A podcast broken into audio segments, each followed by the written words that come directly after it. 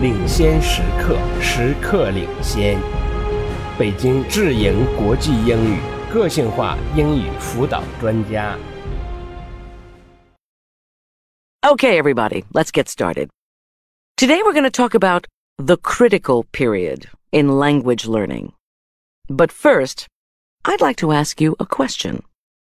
How many of you have tried to learn a new language as a teenager or as an adult? Ah, I see, quite a few of you. Well, then, I'm sure you agree that it's much more difficult to learn a new language when we're grown than it was to learn your first language as a child, right? But do you know why it's so much harder? No idea?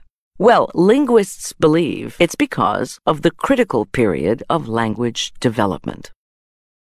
The critical period is a theory that explains why it is easier for children to learn languages than for adults. That's what I'd like to discuss today. But first, I'd like to start by defining the critical period. And I'll give you some examples of a critical period in animals, in songbirds and cats. Then, I'll talk about evidence for a critical period for language learning in humans. So, what exactly is a critical period?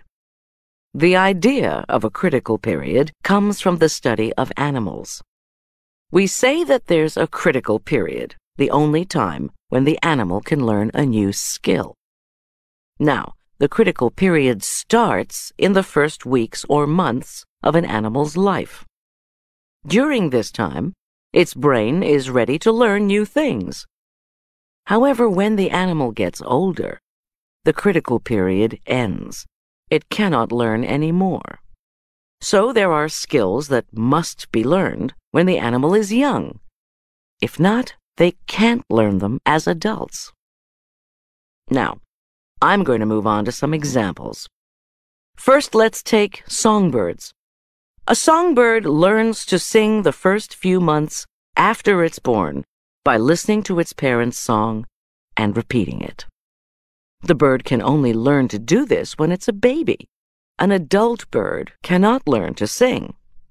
So, if you remove the baby bird from its parents so that it doesn't hear the song, the bird just won't learn to sing when it's older. So, there is a perfect example of a critical period. Take another example. Cats. A kitten must learn to use its eyes in the first few weeks of its life. At first, the cat can't see very well, but over time, it begins to use its eyes. However, if you remove all the light in the room, so the cat grows up in the dark, it won't be able to use its eyes. When the cat is an adult, it won't be able to see well. So there is another critical period when a cat must learn to see. Now, let's look at the critical period for learning languages in humans. As you've probably noticed, children learn new languages much more easily and quickly than adults. But we don't really know why. One theory is that there is a critical period for language learning. The theory is that people's brains change when they're adolescents, and that these changes make it more difficult for adults to learn a new language than for children. Of course, adults can learn. Many adults learn to speak a new language. They may not speak it perfectly, but they speak it very well. Well enough to use the new language for daily life. So we are not like adult songbirds who can't ever learn a new song. We can learn. That said, however, there is evidence for a critical period for learning to speak with a native accent. Somehow, children can hear the different sounds better, and their mouth muscles can make the new sounds. In many cases, a child will speak a new language with no foreign accent at all. But, generally, adults who learn a new language after adolescence speak with a foreign accent. They never learn to speak with a native accent, no matter how hard they try. It can be very frustrating.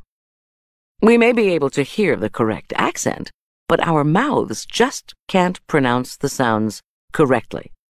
Have you ever felt this way? So, unfortunately, this shows that there may be a critical period when humans must learn to speak with a native accent. So, we can conclude that there is a critical period when both animals and humans can learn certain things. For animals, like birds and cats, they must learn to do things when they are still very young. Humans, on the other hand, can still learn some new things as adults, like languages. But it's more difficult. Adult humans have a critical period for learning new accents. So, that's all for now. Let's get into our discussion groups. Does everyone have a copy of the handout? 领先时刻，时刻领先。北京智盈国际英语个性化英语辅导专家。